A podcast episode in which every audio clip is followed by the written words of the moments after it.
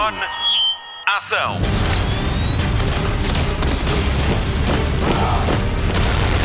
Hollywood Express. Olá, obrigada por descarregar o podcast de filmes e de séries da Rádio Comercial. O Hollywood Express sai sempre à sexta-feira e propõe-se a passar em revista uma semana de notícias sobre filmes e séries. Na edição desta semana, pode contar com novidades sobre Brooklyn Nine-Nine, Sonic 2 e os filmes portugueses que vão ser vistos lá fora. Ainda lhe vamos contar tudo sobre o explosivo documentário Framing Britney Spears e o Nuno Markle está de volta. Hoje, a edição da Nuno Markle Database é para maiores de 18 anos. É para ouvir, depois ver e, quem sabe, tirar notas. Com chapéu ou não, isso agora é consigo. Patrícia Pereira e Marta Campos apresentam e o Mário Rui está de serviço à edição. Vamos às novidades da semana do Grande Ecrã. Os cinemas podem estar fechados, mas isso não nos impede de sonhar com a sua abertura, até porque a produção continua. Hollywood Express. Notícias de cinema. O Festival Mental já abriu as inscrições para a competição M Cinema, Mostra Internacional de Curtas-Metragens. Se tem uma curta-metragem sobre a saúde mental, inscreva-se na plataforma Film Freeway até 27 de março. A quinta edição do Festival Mental realiza-se de 20 a 23 de maio no Cinema São Jorge, em Lisboa, e segue em itinerância pelo país durante o verão. O Festival Mental é uma coprodução da Safe Space Portugal e do Programa Nacional para a Saúde Mental da Direção-Geral de Saúde. Saiba mais em mental.pt. Hollywood Express. Mais notícias dos Oscars. Vitalina Varela ficou pelo caminho e não entrou na lista de finalistas ao Oscar de Melhor Filme Internacional. Dia 15 de março há nomeações e a cerimónia está marcada para 25 de abril e vai ser muito diferente dos anos anteriores, porque vai ser feito à medida do que a pandemia deixar. A produção está entregue a Steven Soderbergh, realizador do filme Contágio. Portugal vai estar representado em vários festivais internacionais de cinema. Um deles é Berlinal, o Festival Internacional de Cinema de Berlim, em março. No táxi do Czech, de Susana Nobre, é a proposta lusa no certame alemão. Sombra de Bruno Gascon vai estar na competição oficial do Barcelona Sant Jordi International Film Festival, que se realiza de 15 a 23 de abril nos cinemas Verdi, na cidade catalã. Protagonizado por Ana Moreira, o filme conta a história de uma mãe que se recusa a esquecer o filho que desapareceu quando todos o querem declarar como morto. Finalmente, uma grande notícia cá na casa: o documentário Um Mar de Lixo vai ser exibido pela primeira vez no estrangeiro. Realizado pela nossa jornalista Tânia Paiva e pelo nosso repórter de imagem Tiago Mendes dos Santos, o documentário acompanha a maior ação de limpeza de praias em Portugal. A organização da Presidência Portuguesa da União Europeia escolheu Um Mar de Lixo para ser exibido numa conferência virtual sobre desafios climáticos em Praga. A Rádio Comercial está muito orgulhosa. Parabéns, Tânia, parabéns, Tiago. Veja Um Mar de Lixo em radiocomercial.ol.pt. Eh, sí se sabe que tres o cuatro islas de plástico en el océano, en el mar, y está ahí, están localizadas, se saben dónde está, porque no van a recoger. Y andan, dicen, ay, ay, ay, está allí, mandas unos barcos grandes con unas grúas y, recoges y te lo llevas, pero claro, no es de nadie. Nadie piensa que es suyo. El plástico está en el mar y, es, por eso un gobierno, el, gobierno tiene basureros por la calle, limpian las calles, los basureros, barren, pero no hay basureros para el mar. ¿Por qué? Porque eso no es mío. Está en el mar, pero no es mío.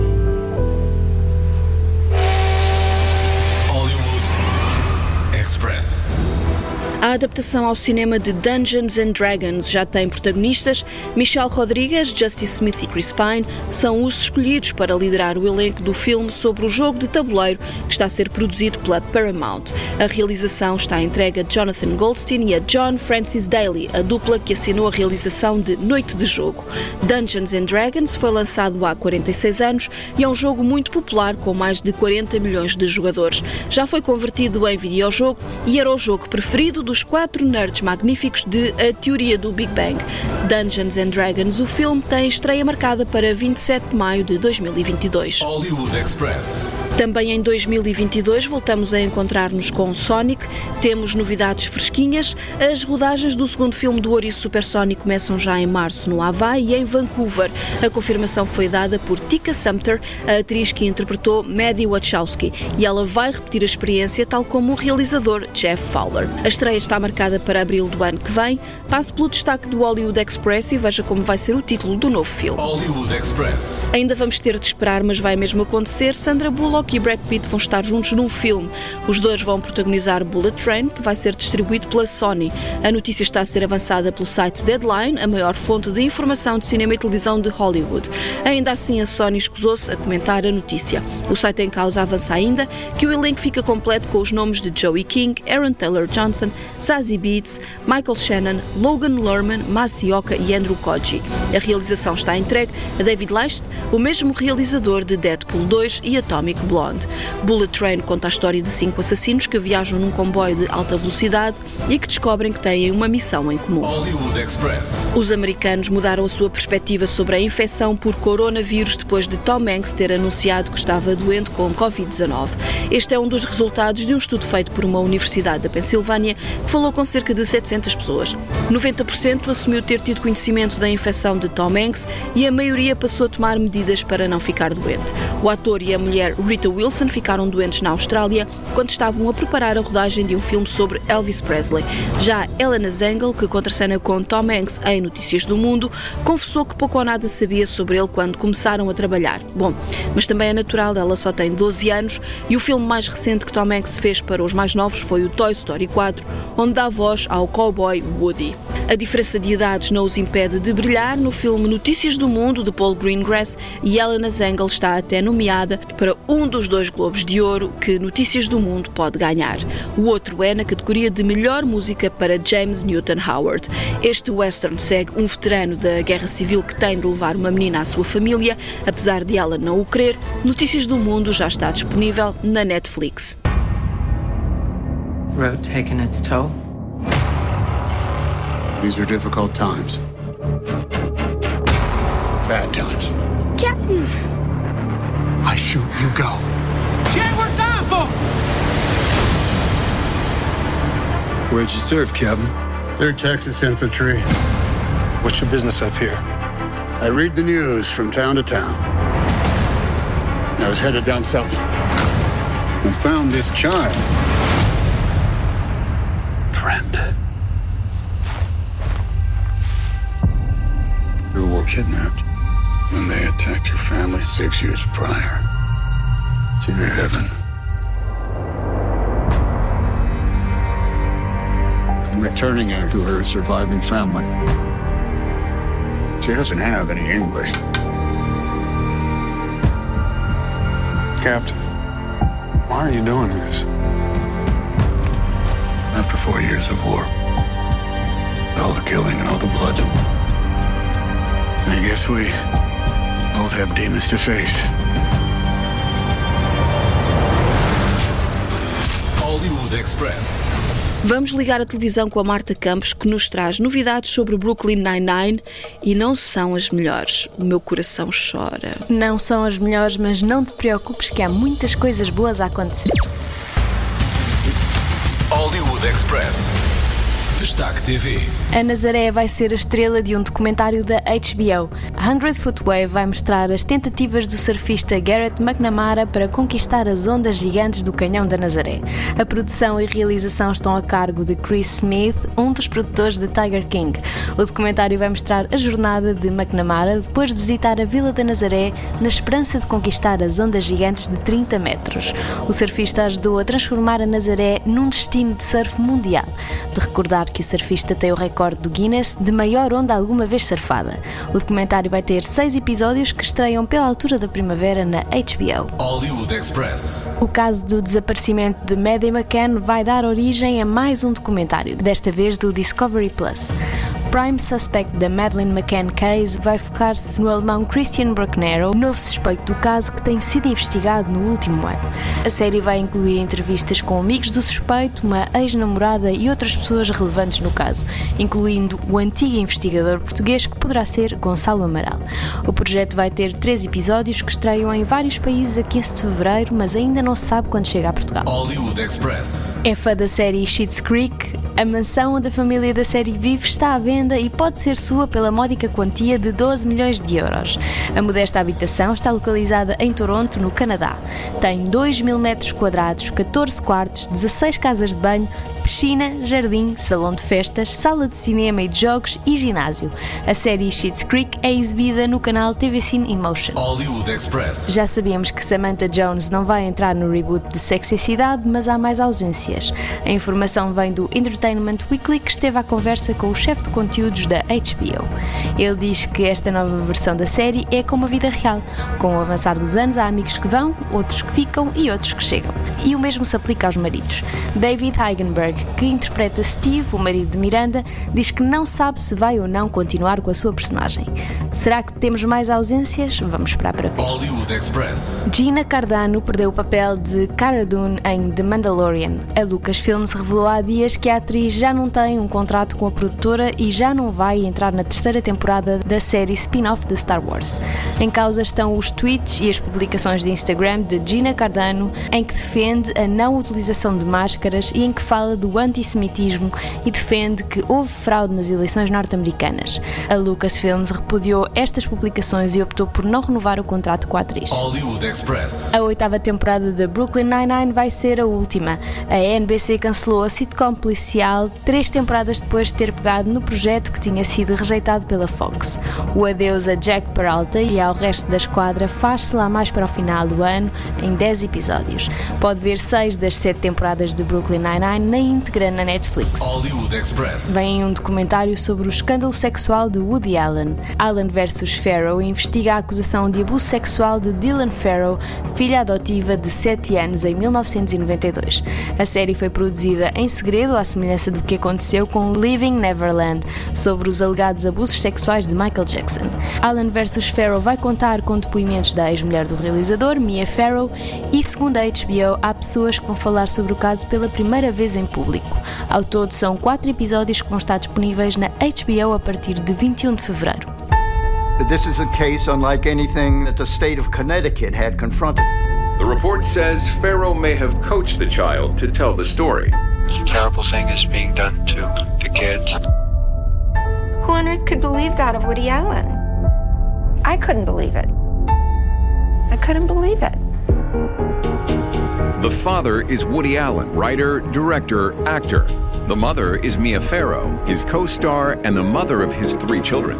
I want to make sure that we're not talking about some type of a Hollywood relationship that's just gone bad.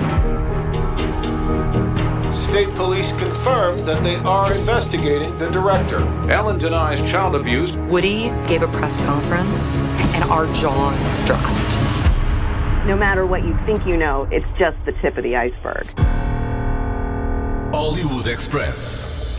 O Hollywood Express já viu o documentário do momento. Chama-se Framing Britney Spears e olha para a vida de Britney e de como os fãs estão empenhados em salvar-lhe a vida, como nos conta a Patrícia Pereira. Hollywood Express.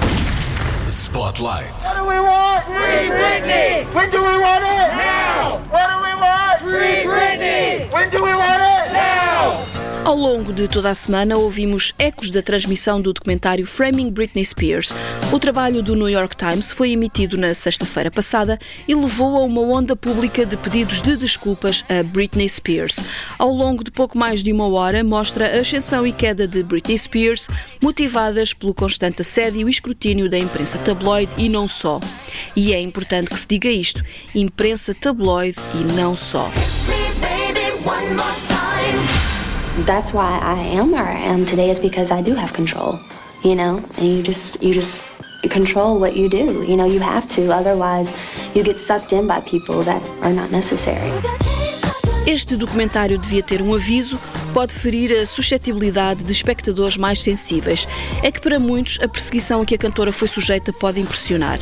Em particular a cena em que Britney é fotografada à saída da casa de banho de uma estação de serviço.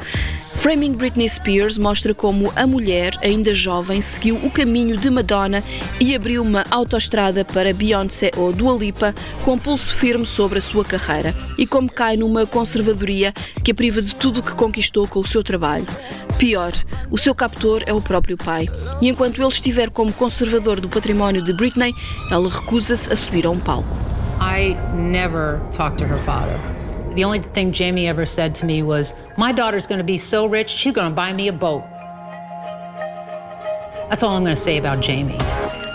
Este documentário reflete a voracidade do público, a falta de respeito dos mídia no início do século XXI e de como o feminismo é mais necessário do que nunca. A forma como a separação de Britney e Justin Timberlake foi tratada e retratada. Justin Timberlake deve um grande pedido de desculpas a Britney Spears e nós também um pedido de desculpas, um forte abraço e muito colo. Há dias, Britney Spears fez uma publicação no seu Instagram que pode ser entendida como uma reação encapotada a Framing Britney Spears. Diz ela: cada pessoa tem a sua história e uma opinião sobre a história dos outros. Todos temos histórias maravilhosas e diferentes. Lembrem-se que, independentemente daquilo que possam saber sobre a vida de uma pessoa, não é comparável com o que essa pessoa viveu realmente atrás das lentes. Faço vénias aos fãs de Britney Spears e ao movimento Free Britney, que nunca a abandonou. O poder dos fãs nunca deve ser subestimado. O destes pode ter salvo uma vida. Britney was so serious and so focused. This is a girl that's coming from strength. She was so open and vulnerable. How we treated her was disgusting. Brittany had to navigate being told who she could be and what she could do. People became fascinated with her sort of unraveling. She accepted that the conservatorship was going to happen, but she didn't want her father to be a conservator. That was her one request. And anytime there's that amount of money to be made, you have to question the motives of everyone close to that person. Do they always have her best interest at heart? Something is going on behind the scenes here. I didn't understand what a conservatorship is, especially for somebody capable of so much that I know firsthand she's capable of. Why is she still in this? Why is her dad making all of her decisions? What do we want? Free Britney! Framing Britney Spears foi emitido nos Estados Unidos pelo FX e está disponível em streaming através da Hulu. Ambos são da Disney, mas o documentário não vai estar incluído no pacote do Disney Plus para já.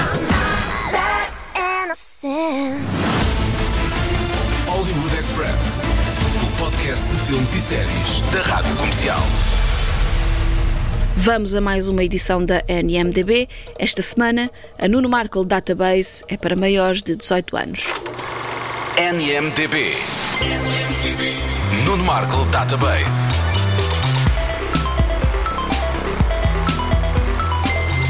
Os filmes de Nuno Markle.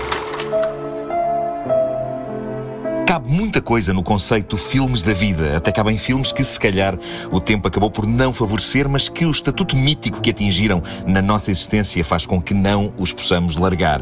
Eu tinha 15 anos quando Nove Semanas e Meia estreou. As minhas hormonas estavam em desvario adolescente, mas o meu lado cinéfilo começava também a despontar. As críticas a este filme de Adrian Lyne não eram más, pelo contrário, o que o tornava muito aceitável de ser visto. Afinal de contas, era o filme erótico da moda de que toda a gente gostava podia não ser tão explícito e selvagem como o que víamos, por exemplo, nas revistas Gina, mas era uma opção socialmente mais aceitável para um jovem ver marotice. Todas as gerações têm um filme escândalo. A geração dos meus pais teve o último Tango em Paris, a atual geração tem 50 Sombras de Grey, a minha geração teve nove semanas e meia. I don't know you. You really don't know me. I can't figure this guy out. I have a present for you.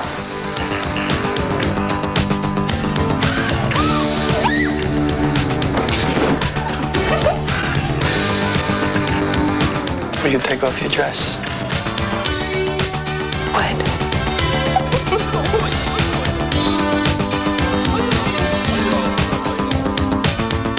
You can ask me to leave. I don't want you to leave. Does this excite you? O filme é baseado nas memórias da escritora austro-americana Ingeborg Day sobre uma relação quente, controladora e, por fim, destrutiva. Memórias essas depositadas num livro chamado, lá está, Nove Semanas e Meia, onde ela assina com o pseudónimo Elizabeth McNeil.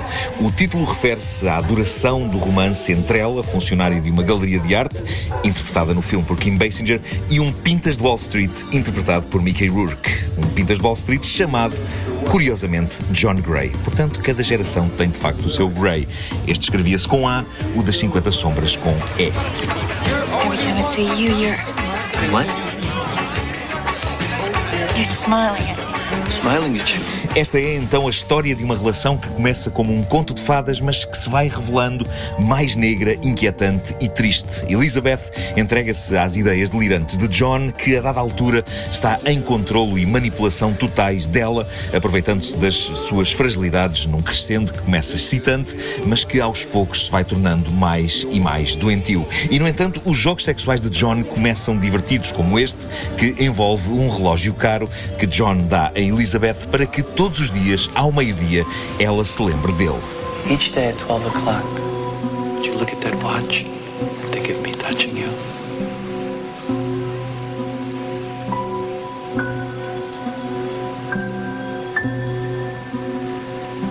Yes. Would you do that for me?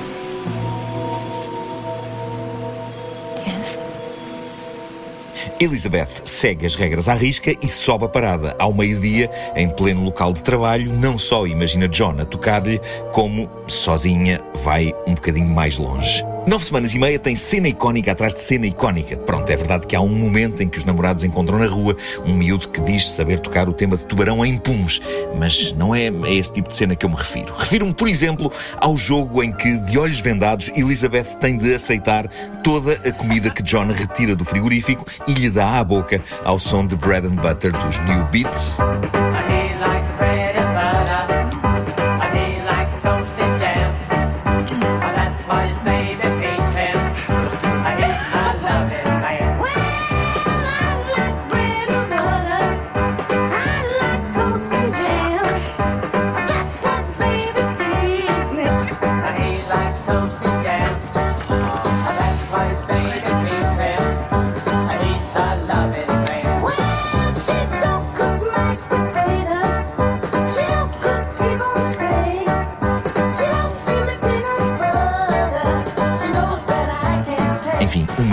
Comidas que, no mundo real, era capaz de suscitar mais um desvario intestinal do que propriamente erótico. Mas no filme funciona em pleno. Há frutas, há malaguetas, há leite.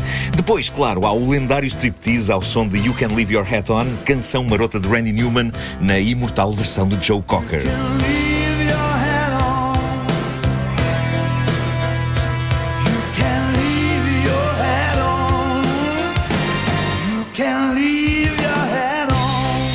Montagem romântica em que os dois passeiam pela rua, divertem-se e amam-se ao som de Slave to Love de Brian Ferry.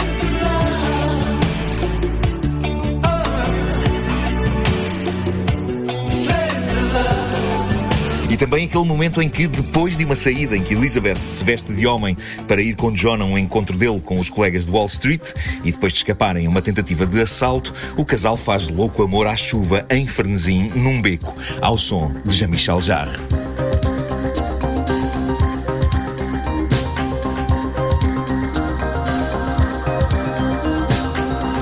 Por aqui se vê a importância da música em nove semanas e meia. A banda sonora é excelente a propósito. Quando digo que o filme envelheceu é porque todo ele é uma cápsula do tempo. A estética, a maneira como a música é usada, quase como se estivéssemos perante um desfile de videoclipes na velha MTV, tudo grita anos 80 a um ponto quase de caricatura. Ainda assim, depois de rever nove semanas e meia para falar dele aqui no NMDB do Hollywood Express, eu tenho de vos dizer que me diverti com as boas memórias de tempos inquietos. Para um jovem nerd em 1986, ainda não iniciado nas artes do amor, mas com muitos sonhos a esse nível, as aventuras de Mickey Rourke e Kim Basinger, ambos deslumbrantes, ambos vivendo situações, por vezes, acrobaticamente tórridas em apartamentos luxuosos, nove semanas e meia subia horrivelmente a fasquia do que era o amor e o sexo. Eu lembro-me do fascínio que tinha por este filme, eu e todos os colegas de escola, mas também do profundo terror de acabar sozinho por não ter nem a beleza nem a agilidade de Mickey Rourke e muito menos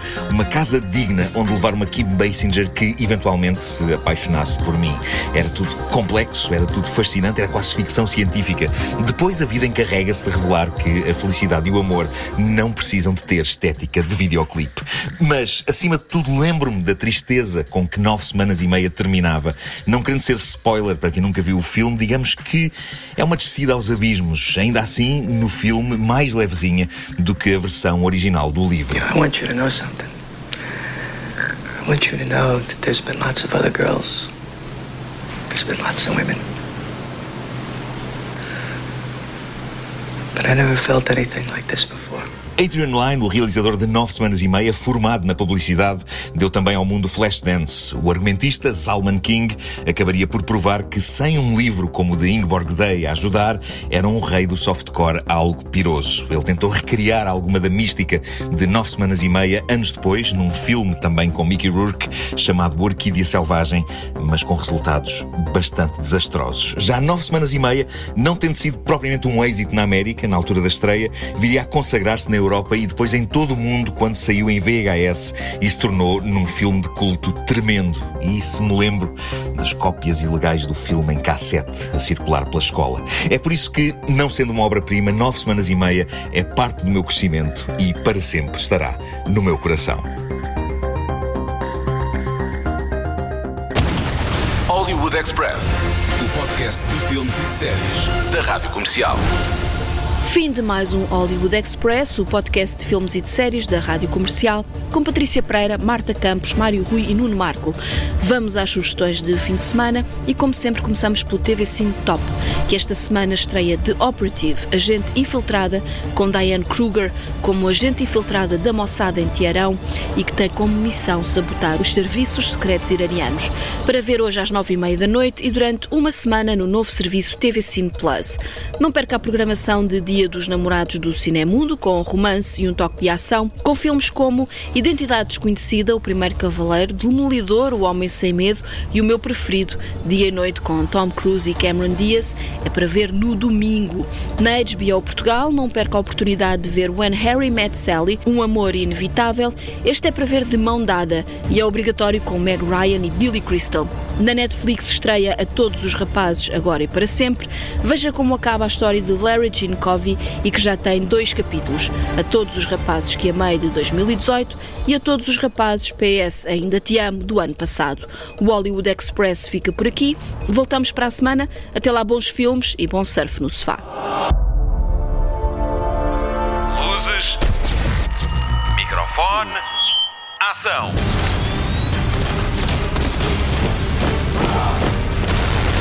Hollywood Express.